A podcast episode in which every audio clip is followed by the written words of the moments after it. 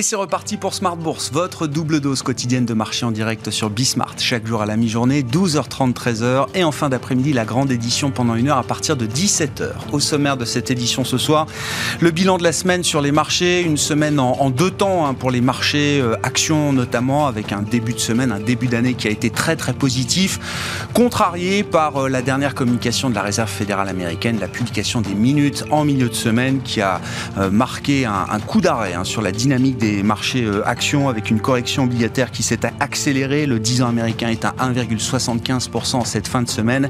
Et on a donc deux séances de consolidation, correction sur les marchés euh, actions en fonction des euh, compositions indicielles. Ça peut varier un petit peu, mais on a quand même une semaine globalement positive sur, euh, sur l'ensemble des indices européens notamment, avec ces deux séances de correction, le CAC 7,07% euh, sous les 7200 points cette fin de journée. Vous aurez les détails dans un instant avec Alix Nguyen. Les euh, statistiques importantes de cette semaine sont le chiffre d'emploi américain qui a été publié en début d'après-midi, alors qui montre dans l'enquête côté entreprise des créations d'emplois un peu inférieures à ce qu'on attendait, nettement inférieures à ce qu'on attendait, 200 000 créations, mais quand on regarde l'enquête emploi réalisée auprès des ménages, on voit quand même des chiffres très solides en termes de création d'emplois hein, pour les ménages américains. Selon les ménages américains, 650 000 créations d'emplois peut-être le mois dernier aux États-Unis et puis surtout un taux de chômage qui tombe sous les 4% désormais, qui passe de 4,2 à 3,9% pour le taux de chômage américain au, euh, au dernier trimestre. Évidemment, ce sera le sujet à la une dans un instant avec nos invités de Planète Marché. Pour la zone euro, c'était la semaine de l'inflation. On aura le chiffre américain d'inflation en décembre la semaine prochaine, mais on a eu déjà les premières estimations pour les pays de la zone euro et pour la zone euro dans son ensemble, avec encore une petite surprise euh, à la hausse, hein, en tout cas par rapport au consensus des économistes. On a un chiffre global d'inflation qui monte désormais à 5% sur un an pour l'ensemble de la zone euro.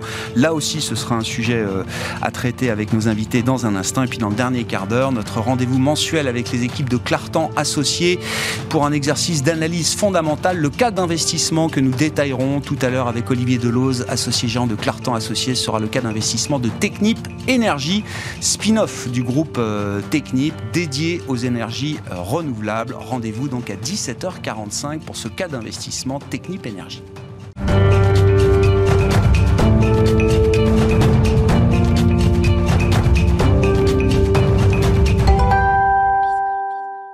Mais d'abord, le résumé de cette euh, journée boursière qui se termine dans le rouge en Europe, c'est avec Alix Nguyen.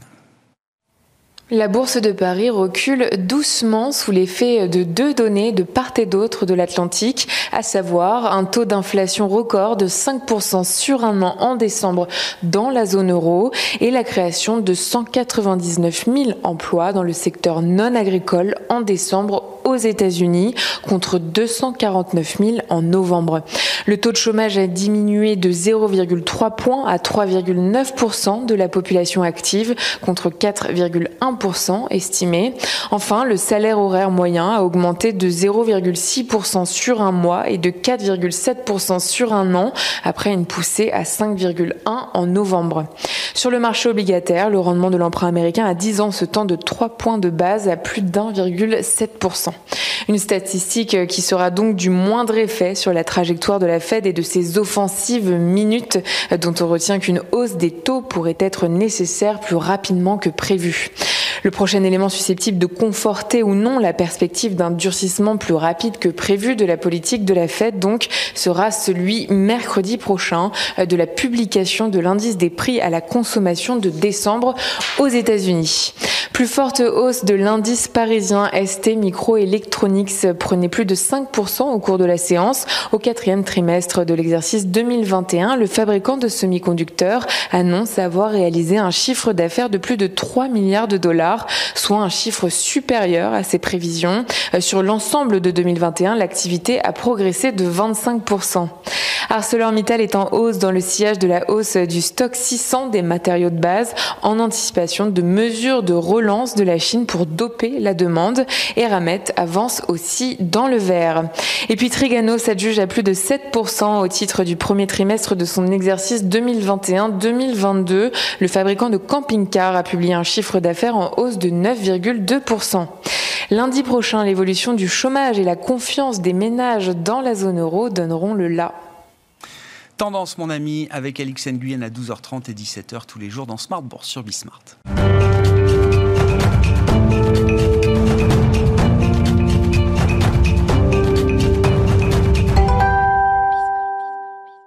Trois invités avec nous chaque soir pour décrypter les mouvements de la planète marché. Yves Maillot est avec nous ce soir, le président de YAM Capital. Bonsoir Yves. Bonsoir Grégoire. Ravi de vous retrouver. Merci à Michel Martinez d'être avec nous également ce soir. Bonsoir Michel. Bonsoir. Vous êtes chef économiste Europe de Société Générale CIB et Axel Bott avec nous également ce soir. Bonsoir Axel. Bonsoir. Merci d'être là. Vous êtes stratégiste chez Ostrom Asset Management. L'actualité de la semaine, c'est euh, tout d'abord euh, la politique monétaire américaine et euh, le marché du travail américain avec le rapport mensuel qu'on a pu euh, analysé en, début d'après-midi. Alors, c'est vrai qu'on regarde souvent l'enquête entreprise avec des créations d'emplois qui sont euh, deux fois euh, inférieures à ce que le marché attendait, 199 000 versus 400 000 attendus. Mais quand on regarde l'enquête emploi réalisée auprès des ménages, on a là des chiffres toujours très forts en termes de création d'emplois et puis surtout un taux de chômage qui tombe à 3,9%. Axel, qu'est-ce qu'on peut apporter comme élément d'analyse sur ce marché du travail américain et puis surtout d'un point de vue de politique monétaire au regard des minutes euh, publiées par la Fed euh, cette semaine, qu'est-ce que ce marché du travail implique désormais en matière de conduite de la politique monétaire aux États-Unis? Je pense que ça va dans le sens de, ce que la Fed a commencé à décrire un peu tardivement euh, en fin d'année. je pense même que le calendrier de politique monétaire va s'accélérer hein, en termes de, hausse des taux et peut-être même de, réduction du, du bilan. Pour ce qui est de l'emploi, euh, évidemment, il y a ce, toujours un petit peu de, dissonance entre les différents, différents chiffres, mais quand on rajoute les créations de postes avec l'enquête Jones, la baisse des inscriptions au chômage, la, big picture du marché de l'emploi américain est quand même très très bonne. Euh, donc on est sous 4% de chômage, qui en général, c'est quand même le meilleur indicateur de l'état du marché de l'emploi, un peu, quelle que soit l'économie. Hein. Donc là, on sait qu'on est très proche du niveau de, de près, emploi, on doit être à même 3 dixièmes peut-être du niveau qui prévalait avant la crise. Donc euh, c'est vraiment très bon. Et ce chiffre d'emploi dans les payrolls, bon, il, souffre d'un ajustement saisonnier qui est toujours très compliqué dans les phases de reprise très atypiques qu'on voit aujourd'hui. Sans cet ajustement saisonnier, on serait proche des 500 000, hmm. ce qui semblait plus conforme à ce que le consensus attendait, à ce que l'ADP également euh, signalait euh, précédemment. Donc je pense que globalement, c'est vraiment un, message qui va dans le sens d'un resserrement monétaire qu'il faut maintenant euh, engager euh, un peu sérieusement. Euh, on est même en fin de cycle, hein, normalement, quand on s'observe ce type de, ce type de niveau d'inflation et, ces, niveaux de chômage. Donc, démarrer le cycle monétaire en fin de cycle, en général, c'est contre-indiqué. Hein. Mais, mais bon, c'est l'état de la situation aujourd'hui. Donc, ils vont, ils vont sans doute accélérer. Ils ont déjà comprimé le, calendrier du tapering, monter les taux peut-être dès mars, si on en croit James Hullard, qui fait partie probablement des membres les plus plus agressif, mais qui a un droit de vote en, 2022. Donc, euh, euh, donc c'est probablement une voie importante euh, au sein, au sein de la Fed. et puis, pourquoi pas commencer à parler de diminution du bilan, peut-être plus tôt que dans le cycle précédent où ils avaient tendu le, que les, les les taux remontent à 1% pour engager, euh, disons, l'amortissement du bilan. Donc euh, ça peut intervenir peut-être plus tôt euh, cette fois, puisque évidemment l'inflation est très différente qu'elle n'était à l'époque en 2017. Et oui, plutôt parce que c'est quand même la nouveauté, cette histoire de, réduction du, du bilan la question avait été posée à Jérôme Powell à la réunion des, 14-15 décembre euh, dernier, mais la réponse de Jérôme Powell ne laissait pas entendre qu'il y avait un débat aussi avancé sur cette euh, partie-là de la normalisation monétaire américaine. Euh, on peut l'imaginer pour cette année, le démarrage de la réduction du bilan, ça devient un scénario central désormais là, pour les investisseurs et pour le marché? Oui, alors peut-être probablement pas quand même avant, la, avant le deuxième semestre. Ce sera probablement une, histoire de, de, la fin de, de la fin d'année, peut-être pour initier le, le, mouvement. Je crois que la Fed s'aperçoit qu'il y a énormément d'excédents de liquidité dans le système. On a vu en fin d'année dernière pour les passages de fin d'année qu'il y avait plus de 1900 milliards qui étaient redéposés à la Fed. Hein.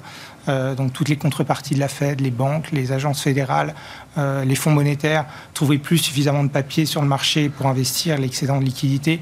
Donc on peut considérer que la Fed voit ce chiffre comme une mesure de l'excédent de liquidité, de la demande de titres potentiels qui existe et qui pourrait lui laisser de la place pour euh, justement se retirer un petit peu progressivement du marché. Donc 1900 milliards, c'est considérable. Mmh. je ne sais pas de combien le bilan doit se contracter, mais les, disons, 2000 milliards, c'est à peu près l'expansion du bilan euh, initial euh, pour répondre à la pandémie. Donc, on peut peut-être calibrer ça, alors après, ça prendra du temps, comme étant une première phase de sortie après le retour à une certaine normalité économique après la pandémie.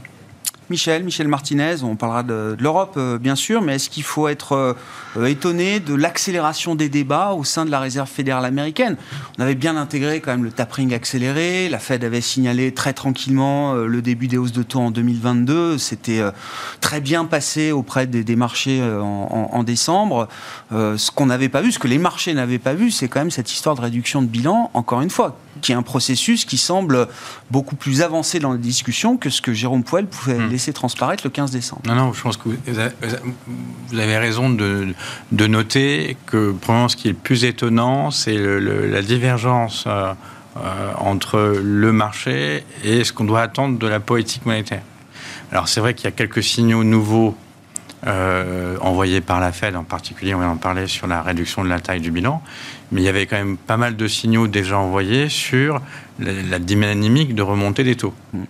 Or, quand on regarde la dynamique de remontée des taux, et ça c'est important en ce qui concerne les conditions de marché, euh, cette dynamique de remontée des taux euh, qu'on voit à travers euh, les, communiqués de la Fed, les DOTS, les fameux DOTS, elle nous mène jusqu'à des taux directeurs qui sont au-dessus de 2% fin, voilà, au, cours de l'année 2024.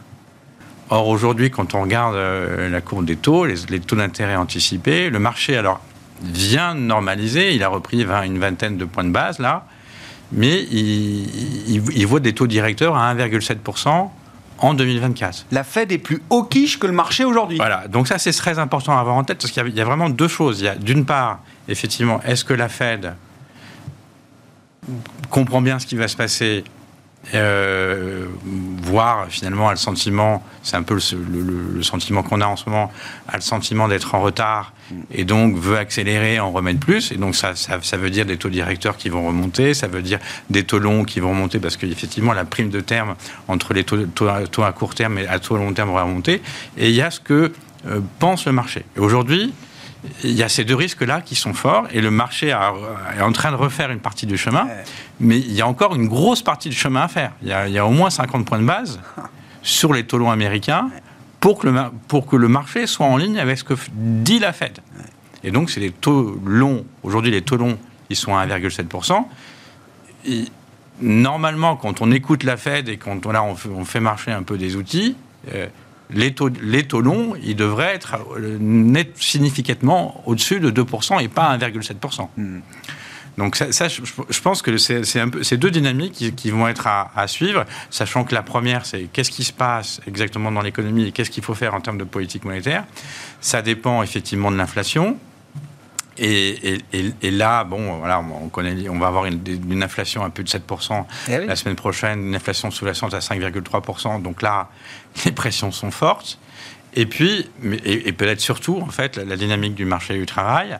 Alors là, je dirais, je, pour rajouter à ce qu'a dit Axel, euh, moi je dirais qu'il y a quand même, on peut comprendre pourquoi la Fed est un peu en retard, parce que quand même, il y a quand même une, une grande, une sorte d'incertitude, un puzzle. Euh, qui est le, faible taux de participation. il y a une énigme derrière la, reprise du marché du travail. Alors, vous avez, vous avez noté que le taux de, marché, le taux de chômage est passé en dessous de 4%, 3,9%.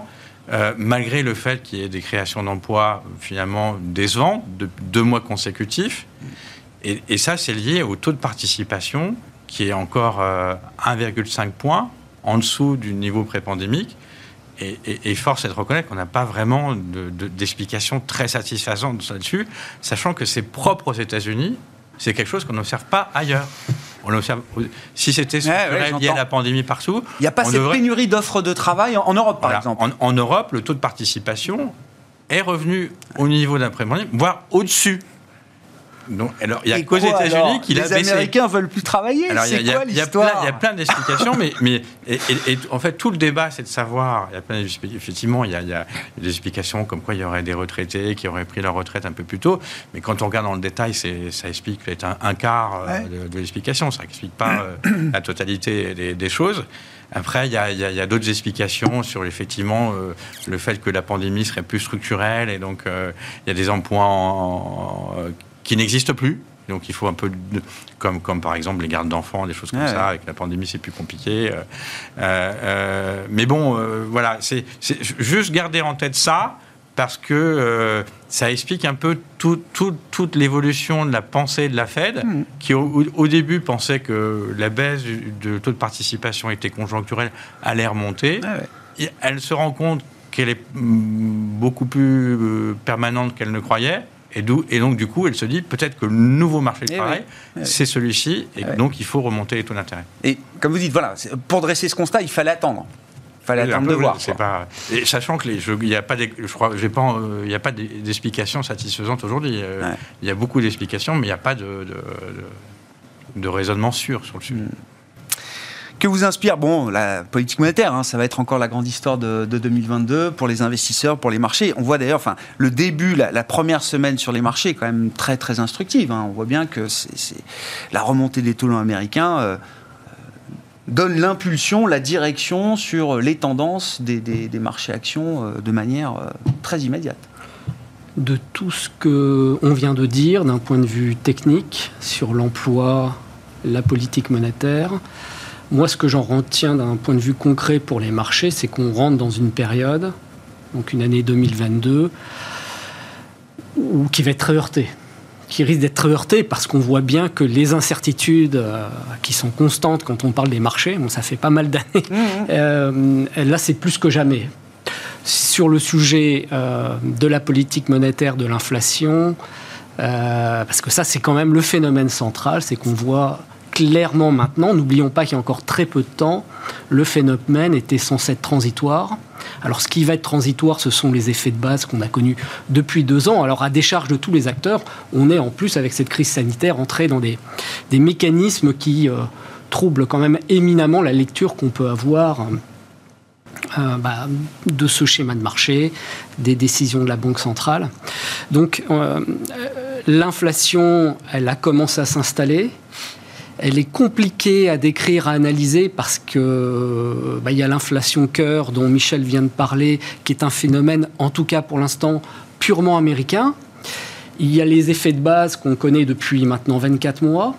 Et puis il y a l'effet euh, perturbation au niveau mondial euh, sur l'approvisionnement, euh, le commerce maritime, les prix des matières premières, qui là vont fluctuer, mais sont quand même, on le sent bien, rentrés dans une période de pente ascendante phénomène de l'énergie, du coût de l'énergie à plus long terme, de la transition euh, qui va, même si on connaît en 2022 peut-être euh, à un moment donné des, niveaux d'inflation qui vont peut-être revenir un petit peu, mais on a une problématique aussi à mon avis à, plus long terme.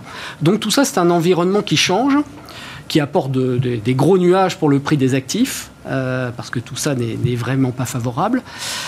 Euh, et, puis, et puis, on a cet inconnu euh, sur, euh, à savoir réellement comment va évoluer cette politique monétaire, comment elle est perçue, parce que qui est très important, c'est ce qu'a dit Michel, cet écart, cette divergence qui est née entre, entre euh, la Banque centrale, ses prévisions d'évolution des taux et celle du marché, qui a des charges, a un effet de rémanence, euh, j'allais dire rétinienne.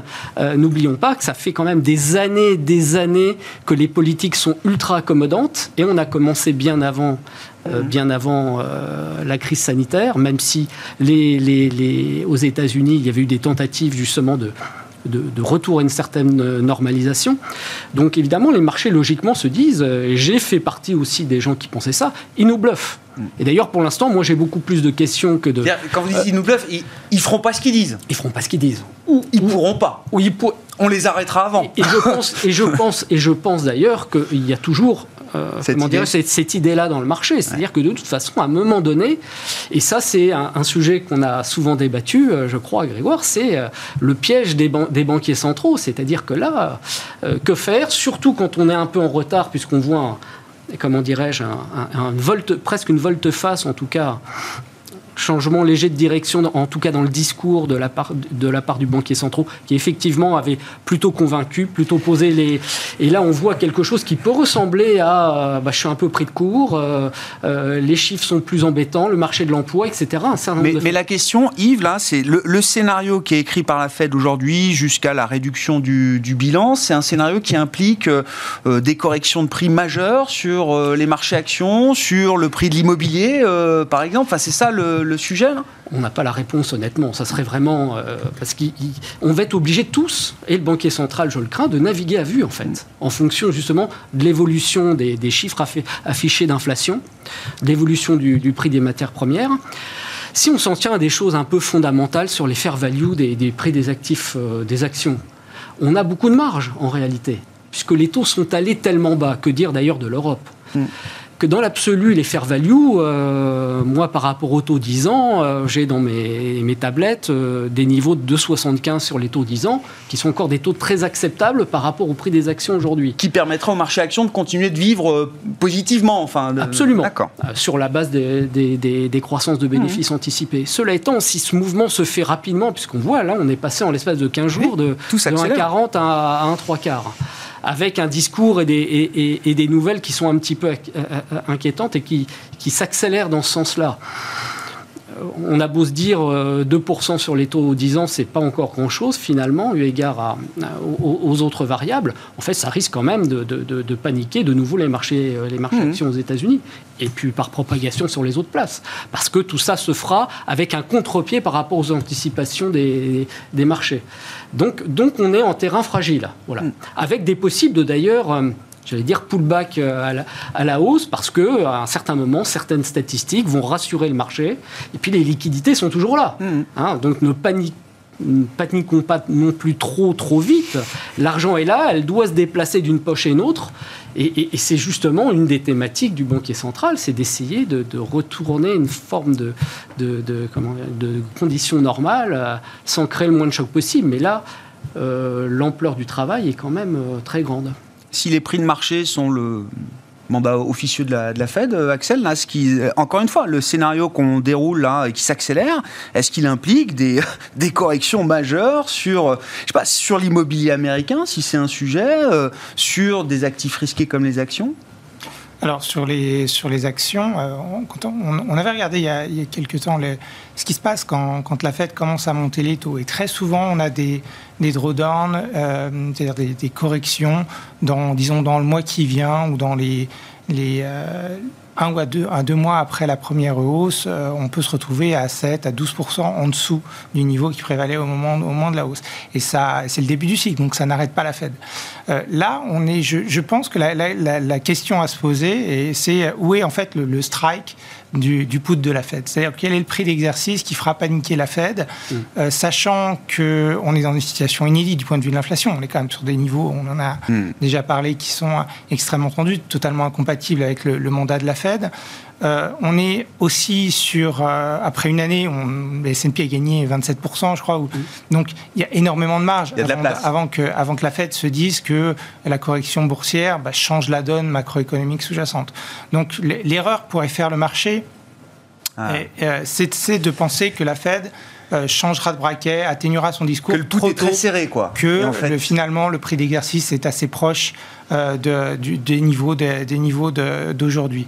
Donc je, pense que ça peut être euh, la grosse surprise parce qu'à ce moment-là, on attendra la capitulation des, acteurs les plus spéculatifs avant peut-être d'infléchir la politique mm. monétaire. Je pense que c'est et ce point-là évidemment. Euh, c'est tout le monde ira de son chiffre et mais je pense qu'on a beaucoup plus de marge qu'on avait en, en 2018 par exemple 2018, ça a été 19% de correction, je crois, sur le S&P 500, hein, je crois. Oui, euh, oui, euh, on a, on a vu ça à, un moment.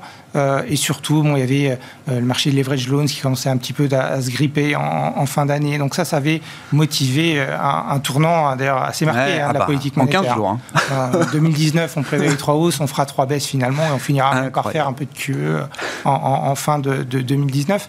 Donc, et vous dites, ce genre de virage, il est encore loin Ce genre de virage, à mon avis, il est, plus loin que ce que les gens pensent. Sur les marchés immobiliers, les, évidemment, l'inertie des prix immobiliers est telle qu'on ne verra pas forcément euh, tout de suite euh, un décrochage. Pour autant, le, mode de production des mortgages aux États-Unis a tellement changé, il fait intervenir tellement de petits acteurs non bancaires qui n'ont pas accès à la liquidité de la Fed, que là, on peut avoir, euh, non pas en bout de chaîne, mais dans, la chaîne de servicing et de production de mortgage, déjà des acteurs qui, craquent si les taux si les taux remontent trop violemment. Donc attention, on peut avoir un, ralentissement euh, fort, notamment du côté de la production de mortgage et in fine donc de, la demande de, logement. Mais l'ajustement des prix prendra un, un petit peu plus de temps, à mon avis. Bon, Michel, dans quelle mesure l'histoire en zone euro est différente aujourd'hui? On marque là un jour historique en matière d'inflation, record en zone euro à 5%. Je disais, par rapport au consensus des économistes qu'on regarde tous, euh, tout le monde est. Voilà, c'est mmh. un consensus. C'est encore un petit peu au-dessus, peut-être, de ce qu'on attendait. Est-ce que ça fragilise l'idée que l'inflation a atteint son pic en zone euro en fin d'année 2021 ou est-ce que cette idée reste l'idée centrale euh, en ce début d'année 2022 elle, reste l'idée centrale. Il y, a, quand même. Il y a je vois, il y, a, deux ou trois grosses différences entre les États-Unis et, la zone euro. Euh, la, première, c'est que l'inflation sous-jacente euh, domestique, euh, elle est en zone euro, elle est montée à 2,6, elle n'est pas changée. Alors, et, on sait qu'il y a des effets de base, donc et donc on va dire plus de la moitié de l'inflation totale en zone euro ou la moitié de l'inflation totale est que de l'énergie que l'énergie. Donc après, il faut avoir une vue sur l'énergie. Alors que ce n'est pas du tout le cas aux États-Unis. Aux États-Unis, on, on parle d'une inflation sous-jacente à 5,3, 5,4 et une inflation totale à 7. Donc, euh, vous voyez, c'est 80, 80 peut-être 80% l'inflation aux États-Unis, elle est domestique. Mm, Donc mm. ça, ça, appelle une, réaction de, la Fed. Euh, c'est pas c'est pas le cas en zone en, zone euro. Et puis les, les, les, prévisions, quand on regarde les prévisions d'inflation sous-jacente, celles de la BCE, mais la plupart euh, ou 90% des équipes d'économistes, c'est une inflation sous-jacente qui, qui, est vraiment là, qui est en train de passer un pic et qui va retomber en dessous de 2%. Et donc, il n'y a pas d'urgence euh, à, paniquer euh, pour, pour, pour, la BCE, alors que, voilà, encore une fois, c'est différent de, c'est différent de, euh, de la Fed. je pourrais citer aussi le marché du travail.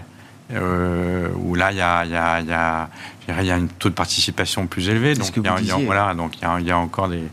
Et puis, il y, a, différents types de mesures qui montrent qu'il y a encore de la, marge en termes de création d'emplois avant de donner lieu à des, spirales salaire-inflation. Euh, alors qu'elles sont probablement déjà apparentes aux, États-Unis. Donc il y a quand même quelques différences euh, et qui fait que la, BCE euh, a, du temps, même si ce premier semestre va être délicat pour la, BCE de, dire ben moi, je, vous ai dit ce que j'allais faire en hmm. décembre, je ne change pas d'avis, je réduis mes achats, mais euh, il n'y aura pas du tout de hausse des taux d'intérêt en 2022. Euh, elle va devoir tenir ce discours toute la première partie de l'année, alors qu'on aura une inflation euh, même si elle descend, qui restera hmm. beaucoup plus élevée que ces 2%. Ils ont projeté hein, 3,2 d'inflation en 2022, la BCE, sur les dernières projections de décembre. Hein. Oui, oui. Alors, un gros chiffre quand même. Hein. Oui, il sera probablement plus élevé que ça maintenant. Ah oui Mais oui, parce que... Ah moi je pensais qu'ils avaient pris de la, de la marge justement en affichant un chiffre aussi important. Euh, enfin, il faut vraiment regarder ah. l'inflation sous-jacente et l'inflation totale. Et l'inflation sous-jacente, je crois qu'ils sont à 1,7. Euh, l'inflation totale, c'était 3,2, mais avec des prévisions euh, qui avaient été bouclées euh, avant Omicron, mi-novembre. c'est ça. Et donc depuis, on, on, sait ce qui se passe du côté des prix de l'énergie, et, on sait que Nord Stream 2 va, va pas être disponible avant pendant l'été, ah et donc les prix du gaz vont rester très élevés. Et c'est là donc il y a des, on, on, on, sait déjà maintenant que les hypothèses sur le prix du pétrole, du gaz vont être plus élevées ah que ce que la BCE a utilisé c'est ouais, le thème énergétique là qui revient, mais c'est enfin vraiment les gérants que je croise me disent c'est un thème maintenant sur euh, sur 10 ans, euh, quand même très nouveau ça. 10 euh. ans et plus. Oui, 10 ans. Bon, 10 ans parce que je m'arrête à 10 ans. Mais, c'est très important, effectivement. Et, sur différents angles d'ailleurs, parce que là on parle de, de l'impact sur l'inflation et donc ce qui un des paramètres importants de ce qui va se passer en matière de politique monétaire, de comportement du prix des actifs, etc. Donc c'est, on sait bien que c'est pas à cœur mais c'est un élément de l'inflation qui va tendre à être finalement un sujet cœur malgré tout. Euh, aujourd'hui, on passe les 80 dollars le baril sur le pétrole américain. Donc effectivement, les estimations... mais, peut se passer mais ma question, c'est entre l'énergie d'hier, dont on a plus que jamais besoin aujourd'hui, on est obligé de signer un décret aujourd'hui en France pour euh, relancer les centrales à charbon et faire le pont euh, d'un hiver qui pourrait être froid en l'absence de suffisamment de gaz et d'énergie renouvelables. C'est investir dans les énergies d'hier euh, pour euh, tout de suite. C'est investir dans les énergies de demain pour euh, plus tard. C'est ah, quoi le choix pour l'investisseur Je, pense qu'il y a une forme de, comment dirais-je, pas d'aveuglement, mais de, de, bascule vers un tout euh, non carboné. On, a parlé quelques fois. Qui, euh, c'est même surprenant de se dire qu'on soit allé euh, tête baissée. la concrétisation de ce que je veux dire, c'est que quand on regarde le secteur de, pétrolier, les investissements d'exploration-production pour des raisons de transition, euh, de comment dirais-je, de, verdissement de tout notre euh, euh, approvisionnement en énergie, ont été quasi nuls depuis six ans. Et là, on arrive à un cycle, si la, demande reste, reste toujours relativement forte mmh. pour les années qui viennent, situation, on risque d'avoir même un, choc à la hausse sur le prix du pétrole. Mmh. Pas seulement à 80, mmh. mais au-delà des 100 dollars. Euh, alors l'OPEP, euh, l'OPEP Plus a, encore un peu de marge de, euh, comment dirais-je, au niveau de la production sur les quotas, mais on, est dans une situation qui peut devenir très compliquée sur le prix, sur le prix du pétrole. Donc finalement, il y a une gestion à court terme de, de cette transition qui pose plein plein de sujets et qui malheureusement aggrave la problématique de l'inflation euh, euh, dont on vient de parler. Et puis après, il y a plein d'autres euh, conséquences. on, va, on va revenir sur toutes les intentions, toutes les ambitions, tous les objectifs qu'on sait même de manière commune, fixés aujourd'hui dans le monde. Quand même un consensus des États-Unis à la Chine, en passant par l'Europe, qui se veut pionnière et leader en la matière. On va mettre entre parenthèses, ça va créer une dissonance majeure entre le discours politique, ce qu'on voit sur le plan des investissements et sur le plan des performances boursières, euh, les choix qui, qui s'offrent aux investisseurs aujourd'hui pour, être, caricatural, on a d'un côté soit, soit faire vraiment ce vers quoi on s'engage au prix d'un coût de l'énergie qui est très très très loin de s'arrêter de monter, euh, ou de l'autre côté, justement, de ne pas faire ce à quoi on s'engageait ou de le faire très peu. Et donc, euh, le trade-off, comme on est en anglais, va être probablement des solutions intermédiaires qui penchent d'un côté ou de l'autre on a des tas de problématiques. Hein. On sait très bien que pour développer certaines énergies vertes et puis l'électrification, on a besoin de ressources en matière minière qui sont énormes, qui elles-mêmes d'ailleurs ont des effets carbone. Euh, donc qui aussi vont continuer de tendre structurellement le prix de pas mal de métaux, euh, métaux euh, non ferreux, de métaux précieux, de lithium, etc., nickel, argent, etc. Donc, et tout ça sont des composantes aussi de cette croissance non cœur, mais qui va devenir un, un, vrai sujet pour l'inflation dans les années qui viennent. Donc voilà, le sujet, il est là, avec toutes les répercussions, les conséquences qu'on a au niveau économique, social, acceptation. On voit très vite que les gouvernements sont un peu affolé à l'idée d'avoir des pressions supplémentaires sur les pouvoirs d'achat euh, à cause de ce coût de l'énergie. À un moment, on a déjà des problématiques dans beaucoup de pays, en tout cas en Europe, euh, de, finances publiques. Hein. Donc voilà, l'équation au, global est, quand même très compliquée. On, voit ce qui se passe au Kazakhstan aujourd'hui. Enfin, je veux dire, je, je, transpose pas ce qui se passe au Kazakhstan à, l'Europe. Euh, enfin, j'espère pas, mais on voit que ça peut quand même aller très très vite et très très loin en termes de tension, de violence. Euh, dans, ces pays-là. Enfin, le thème énergie, là, je sais pas s'il y a, qu'est-ce qu'on peut en dire, euh, Axel, et puis on fera un peu de politique après euh, avec le calendrier politique, mais. Alors, je, souscris à ce qui, vient d'être dit. Hein. Je pense qu'effectivement, on, a des arbitrages qui vont être très très compliqués à faire et comme souvent c'est les prix qui vont arbitrer ces mmh. priorités. Donc on aura sans doute des pressions très durables sur les prix de l'énergie, de l'ancienne énergie et, la clean tech c'est déjà fait. Je pense qu'en fait, on, va être surpris sur une chose, c'est à cause du, du coût euh, des métaux euh, et de l'utilisation massive des métaux euh, pour nourrir la croissance des, énergies renouvelables et, toutes ces technologies qui sont moins carbonées. à un moment, on, sera plus sur une phase de déclin du coût marginal des, des énergies renouvelables, mais ils vont remonter. Mmh. Et ça, je pense qu'on n'est pas vraiment préparé à ça. Sur, sur le Kazakhstan, alors euh, bon, les Russes sont intervenus, ils sont intervenus en vertu d'un pacte pour assurer la sécurité dans le, dans l'ex-Union soviétique, donc euh, tout ça est, très encadré. Mais la mainmise de Poutine sur le, sur le Kazakhstan, mm. euh, elle reflète aussi le fait qu'ils sont producteurs de 40% de l'uranium dans le monde. Donc euh, les Russes sont un exportateur de technologie nucléaire massif. Hein. La, moitié des centrales mises en œuvre en dehors de la Russie le, le, sont par des Russes. C'est un axe de développement pour la Russie d'influence qui va être mm. considérable pendant les, les années qui viennent. Donc ils veulent absolument assurer leur approvisionnement d'approvisionnement en uranium. C'est aussi un des thèmes qui va accompagner la. C'est la façon la plus simple de décarboner l'économie, hein, de faire du, du, euh, du, nucléaire. Donc ça aussi, c'est un passage, thème des ingénieurs français nous disent, si on veut vraiment relancer le nucléaire euh, euh, de manière massive, il faudra le faire avec les Russes il faudra le faire avec les Russes parce qu'ils sont, ils sont déjà en train d'exporter la technologie. Donc, en exportant la technologie, ils imposent les standards, ils imposent les logiciels de gestion de la demande et ils prennent des parts de marché. Euh, d'ailleurs, même que les Chinois n'arrivent pas à, regagner. Hein. Les Chinois exportent aussi beaucoup de technologies nucléaires, mais hmm. pas autant. Euh, donc, effectivement, il va falloir euh, s'allier aux Russes d'une façon ou d'une autre si on veut développer à l'international et avoir son, notre mot à dire dans, dans, les standards qui vont s'imposer. Michel. Oui, oui, oui, je voulais juste préciser ou compléter une chose sur cette histoire de la, crise énergétique. Là, on voit euh, les prix du gaz, les, prix, les prix du pétrole. Il y a, effectivement euh, la, dimension transition climatique. Euh, qui à court terme effectivement est un choc sur les, prix énergétiques, hein, parce qu'on on fait de la substitution. Et puis voilà, on rajoute des coûts, on va dire, on rajoute des coûts, des contraintes. Euh, à long terme, c'est moins clair l'impact sur les, prix, des hydrocarbures, parce que la demande devrait chuter beaucoup, donc a priori les prix aussi vont, baisser. Mais il y, a, une autre dimension très importante, c'est qu'on avait complètement oublié depuis 4-5 ans, c'est le retour du facteur géopolitique.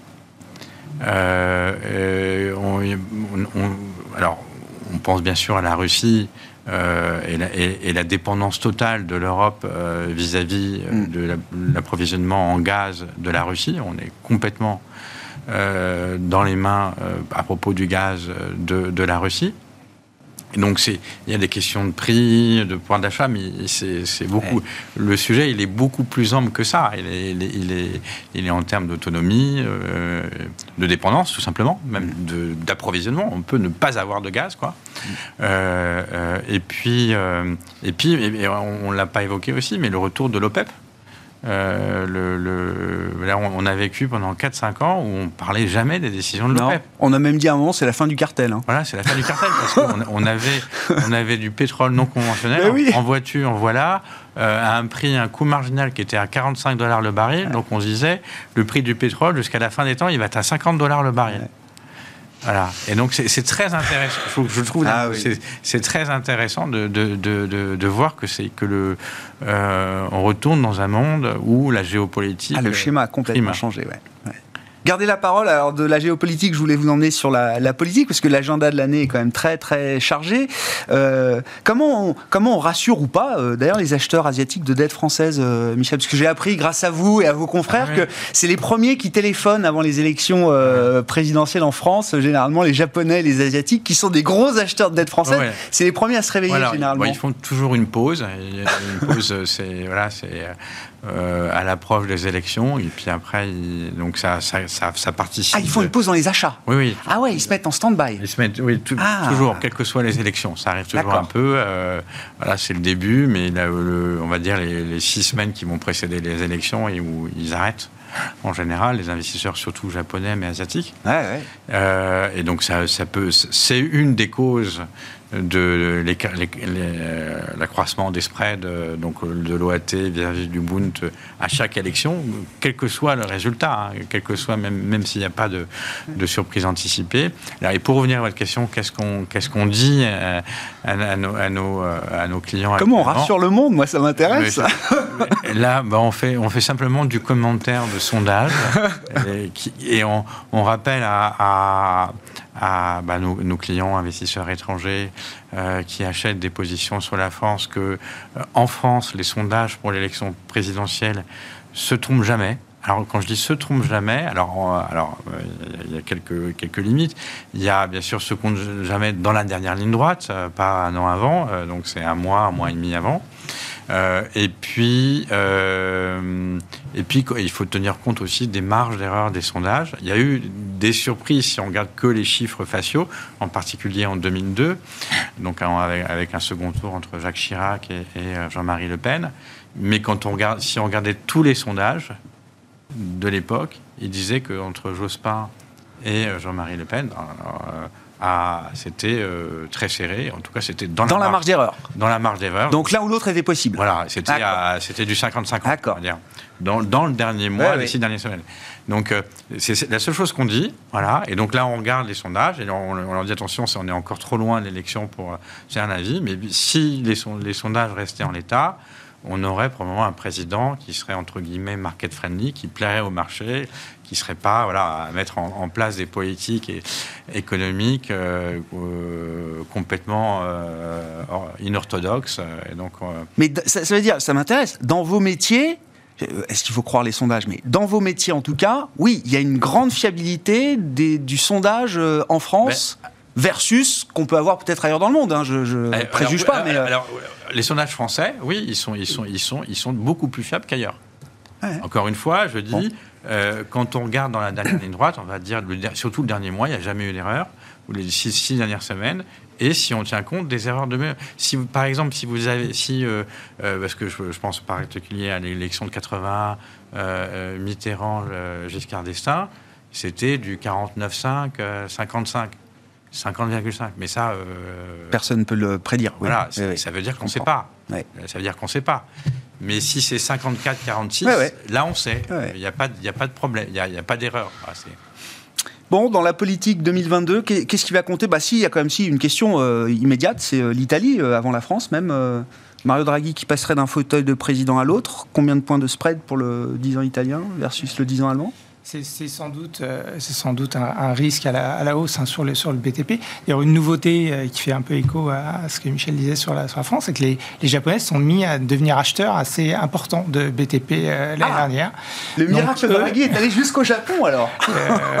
et, donc, en tout cas, je ne sais pas si, si c'est uniquement Draghi, mais en tout cas, ils, ont, ils ont cherché du spread sur, les, sur les taux italiens. Donc, ils se retrouvent dans une situation où, où traditionnellement, ils étaient assez peu exposés, où ils le euh, donc c'est aussi un enjeu pour, euh, pour, les, pour les Japonais qui euh, clôturent leur année en plus en mars. Donc bon, tout dépend le, temps que ça prendra pour qu'il y ait des tractations pour former un, gouvernement si Draghi effectivement va la présidence on peut se dire que peut-être le, successeur est, désigné, mais c'est pas c'est pas sûr du tout. C'est-à-dire qu'il y a une, une, une, assez forte incertitude sur est-ce qu'on peut euh, avoir un soutien euh, suffisamment euh, fort de la coalition actuelle pour faire émerger quelqu'un d'autre, ou alors on sera obligé de déclencher des, élections anticipées qui de toute façon auraient eu lieu en, 2023 avec pas mal d'effets induits d'ailleurs. Hein, puisque, Au mieux, Draghi reste président du Conseil un an de plus. quoi.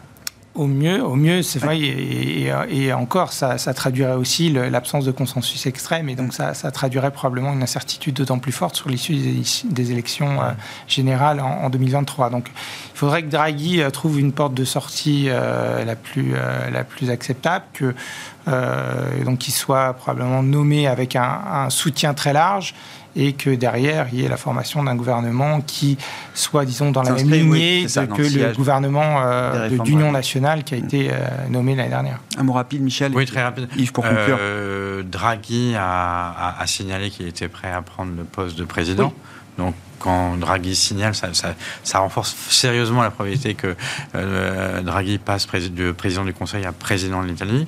Euh, après, il faut bien avoir en tête qu'aucun des grands partis de la coalition a l'intérêt à avoir des élections euh, rapidement. Donc, il y, aura que si Draghi de, mm, propose que c'est lui qui, en, tant que président, qui propose à, un président du Conseil euh, qui, qui lui sied, il y a de fortes chances que les partis de la coalition attendent un, an jusqu'au terme de, des élections de 2023 pour conclure sur la politique Alors sur la politique, ce qui me paraît important dans l'agenda 2022, alors évidemment en Europe, l'Italie, la France, nous sommes français, donc mais ce sont les, élections de mi-mandat aux États-Unis, hein, dans une situation où Biden, quand même un des présidents, et il y en a eu d'autres démocrates, le plus affaibli en termes de popularité, d'avis favorables, il semble avoir vu euh, des sondages qui tournaient autour de 36-37% mm. d'avis favorables, ce qui est beaucoup à notre échelle à nous, mais aux États-Unis, c'est quand même très très faible. Alors je rappelle que les midterms euh, ont lieu au mois de novembre. On renouvelle une euh, bonne partie de la Chambre des représentants et à peu près le tiers, tout, hein, même, tout, euh, le tiers du, du, Sénat. que l'enjeu, c'est d'avoir la majorité à un moment où, voilà, on a vu aussi que même au sein du du clan démocrate. le plan, le plan Biden a été un camp démocrate complètement divisé. Oui. Complètement divisé. Le plan a été refusé. Donc c'est vraiment un enjeu. La crédibilité est faible et on est un pays, on est dans un pays où il y a rarement eu dans l'histoire, peut-être au 19e siècle, hein, un climat délétère de, certains disent vont jusqu'à dire de pré-affrontement, pour pas dire guerre civile. On a un clan républicain mené par Trump qui est plus revanchard que jamais, remonté comme un coucou. Et on voit derrière, voilà, cette élection se profiler avec euh, tout ça rajoute de la confusion à un moment donné où euh, la situation est quand même un petit peu compliquée, comme on l'a évoqué. On s'arrêtera là pour ce soir. Merci beaucoup, messieurs. Merci pour votre euh, éclairage sur la situation de, marché aujourd'hui avec nos invités, je le rappelle, Yves Maillot, président de YAM Capital, Axel Bod, stratégiste chez Ostrom Asset Management et Michel Martinez, chef économiste Europe de Société Générale CIB.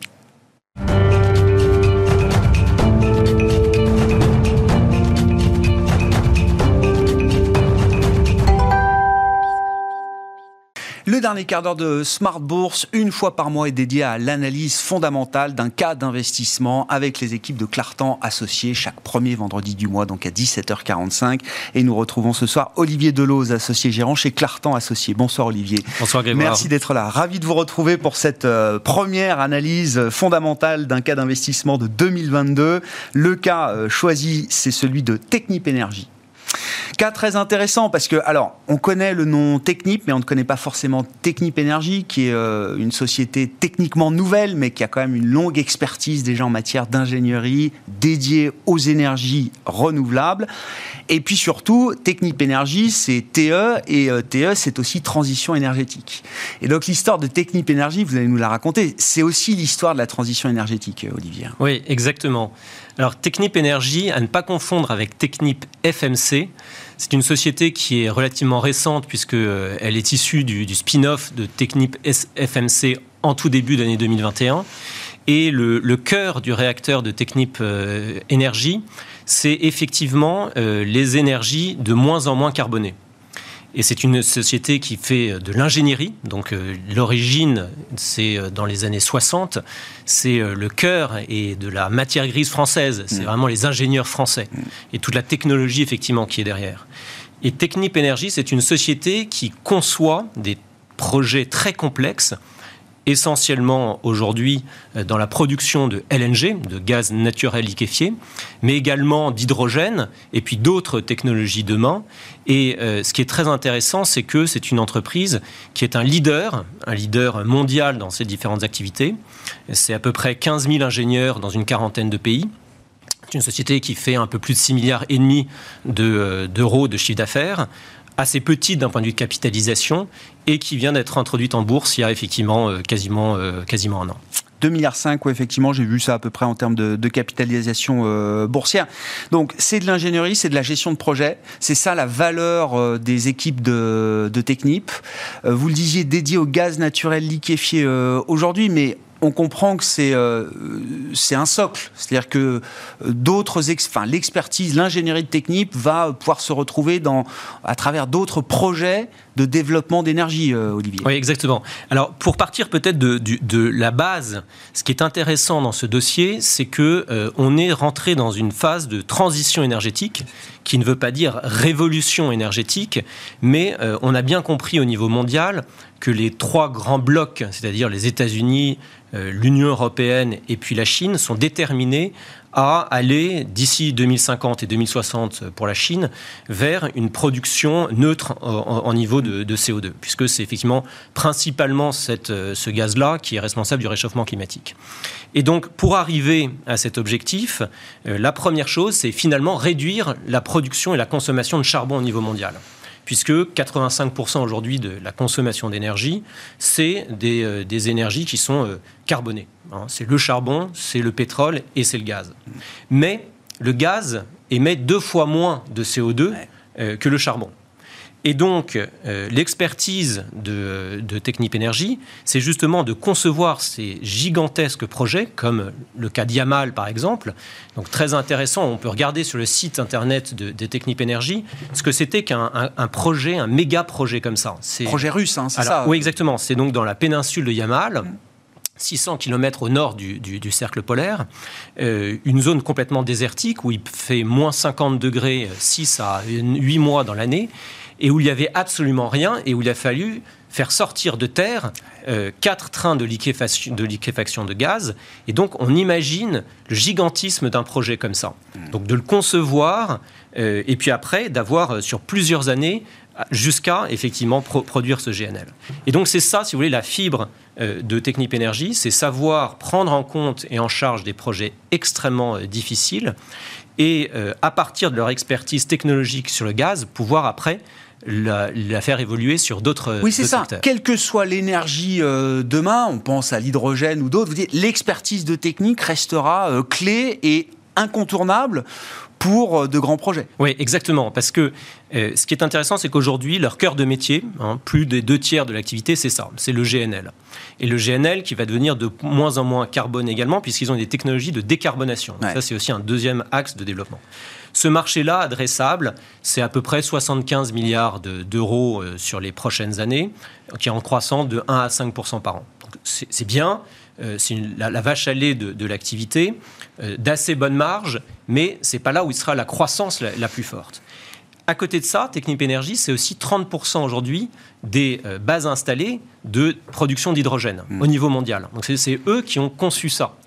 Et donc, euh, ils vont de plus en plus euh, développer euh, cette expertise vers d'autres secteurs d'activité. ça peut être demain, effectivement, l'hydrogène, puisqu'ils sont déjà dans ce, dans ce créneau-là. Ça peut être les biofuels, et ça peut être aussi d'autres types d'activités. Mm. Donc, sur ce deuxième créneau, qui est un marché qu'ils estiment entre à peu près 15 milliards d'euros, c'est une croissance pour le coup de 5 à 15% par an. Ah Donc c'est colossal.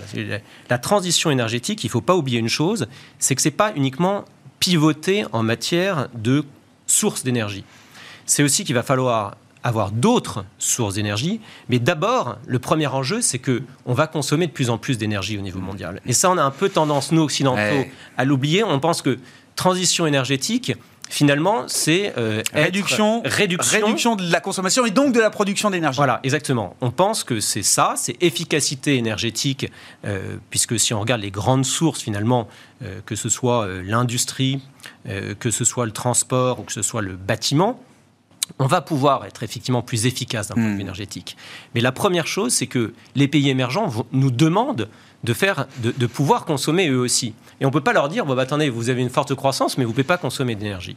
Donc, Technip va être tiré par ce, trend extrêmement fort de croissance globale de son marché et en plus de technologies de plus en plus efficaces. Combien ça vaut? Alors déjà, non mais sur l'aspect financier, c'est une boîte qui est bien gérée, euh, c'est une boîte qui est très bien gérée. Qu'est-ce qu'on peut dire du niveau de marge, de profitabilité aujourd'hui de Technip et puis de son, bilan financier? Alors d'abord, c'est une société qui est assez neuve. C'est ça, faut jamais oublier ça. Et un spin-off, c'est-à-dire une scission effectivement euh, d'une entreprise en deux entités, en général, c'est positif parce que ça démultiplie l'engagement du management et des équipes euh, qui sont beaucoup plus autonomes, dont on voit le travail parce qu'en plus les résultats sont publiés. Et donc ça, met un coup de projecteur sur la nouvelle entité. Mm. Donc ça, c'est positif parce que quand vous êtes des entrepreneurs et, les gens de Technip Énergie, ce sont des entrepreneurs, ils savent gérer des méga projets, mais ça veut dire aussi ce sont des commerciaux. Et donc, euh, ça, c'est un élément qui est, important. Et donc, nous, on trouve que le management est vraiment de bon niveau. Euh, très euh, motivé d'un point de vue de réussite de l'entité, très motivé en matière ESG, parce que c'est vraiment une entreprise qui est verte, ça, il n'y a pas de doute là-dessus. Et d'un point de vue de rentabilité, c'est une entreprise qui est structurellement rentable et qui va encore améliorer ses marges. Euh, et d'autre part, ils ont un bilan qui est euh, de tout premier ordre. C'est vraiment un, bilan nickel, puisqu'ils ont euh, quasiment 2,5 milliards et demi de cash net. Mmh. Alors c'est normal parce qu'ils ont aussi des, décaissements qui viennent avant, effectivement, lors des projets. Euh, donc c'est une entreprise qui est effectivement bien gérée, qui a un très bon bilan et qui a surtout une capacité de croissance et donc de génération de, free cash flow qui va continuer à être vraiment, vraiment très favorable. Euh, dans, l'analyse que vous faites du dossier, vous dites qu'il y a une décote peut-être de 40% par rapport à la valeur intrinsèque que vous attribuez à Technip Energy aujourd'hui. Tant mieux Comment vous expliquez qu'il y a cette décote qui est importante quand même aujourd'hui selon vous, Olivier? Oui, alors Combien ça vaut? Ça vaut 8 fois et demi les résultats à peu près. Aujourd'hui aujourd'hui. Donc 8 fois et demi les résultats dans un marché qui effectivement qui est cher. Aujourd'hui, la, moyenne du marché, c'est quasiment deux fois ça. Mm, mm. Donc ça, cela signifie que finalement, il y a un doute sur euh, le, profil de, de, Technip Énergie. Alors nous, on analyse ça euh, probablement à cause de, de deux éléments. La première chose, c'est que c'est une société qui est récente euh, et qui n'est pas très connue. Je comprends. Et donc, il y a, forcément un travail euh, d'analyse du, marché à faire et puis de, montrer que le, plan stratégique du management va être tenu. ça, c'est vraiment la première chose. C'est-à-dire qu'au fur et à mesure, effectivement, qu'on gagne en crédibilité, euh, les niveaux de multiples progressent dans le temps si jamais, effectivement, on tient son plan. Et la deuxième chose, c'est qu'il y a un, travail également de communication à faire de cette entreprise pour montrer que ce n'est pas une entreprise d'hydrocarbures. Ça, je crois que c'est vraiment un élément qui est très important. C'est-à-dire qu'ils ne sont pas dans la production d'hydrocarbures. C'est une entreprise de matière grise qui est vraiment, euh, Technip Énergie, c'est l'un des leaders de la transition énergétique. Et donc, il faut que cette, cette, idée passe. Et donc, au fur et à mesure... Ils sont encore victimes du, de, de, Technip tel qu'on le connaissait euh, auparavant Oui, ouais, moi je pense qu'il y a ça. Et puis, il y a le fait que un certain nombre d'investisseurs ne veulent pas aller sur la thématique à partir du moment où on a l'impression qu'on est qu'on produit ou qu'on favorise la production de carbone d'une manière, manière ou d'une autre. À partir du moment où les projets d'hydrogène vont devenir beaucoup plus importants, que euh, le, la, la, qualité de la société en matière de euh, capture de, CO2 et d'autres activités, parce que demain, ils peuvent effectivement adresser d'autres marchés, euh, d'autres marchés qui ne sont pas uniquement l'énergie. Ça peut être le recyclage de plastique, par exemple. Et eh bien tout ça, ça va effectivement verdir l'entreprise et donc la perception. Et la troisième chose, c'est qu'ils sortent de ce méga projet Yamal qui, en fin de projet, dégage des marges qui sont effectivement plus élevées qu'en début de projet. C'est-à-dire que le, trend de l'évolution des marges sur des projets comme ça, c'est une courbe en S. Ah. C'est-à-dire qu'on commence assez bas et on finit effectivement très haut. Et donc aujourd'hui, les marchés sont assez sceptiques en se disant est-ce que euh, le niveau de marge va être maintenu et est-ce qu'ils vont tenir leur plan?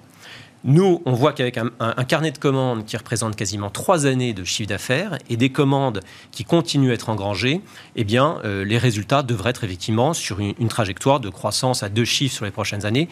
Si c'est le cas, on aura une entreprise qui passera vraisemblablement d'un PE de 8,5 à 12, 13, 14. Et donc, la décote, à ce moment-là, sera comblée sur des niveaux en plus des résultats qui seront plus élevés. Bon, une entreprise qui apporte des solutions. Hein. Il ne faut pas se tromper effectivement dans cette, euh, cette transition euh, énergétique vers des économies bas carbone. Olivier Delos qui était avec nous pour évoquer donc ce cas d'investissement Technip Énergie ce mois-ci, associé gérant chez Clartan Associé. Rendez-vous avec les équipes de Clartan chaque premier vendredi du mois dans Smart Bourse à 17h45 pour un exercice d'analyse fondamentale. Ainsi se termine cette émission. On se retrouve lundi en direct à 12h30 bien sûr sur Bismart.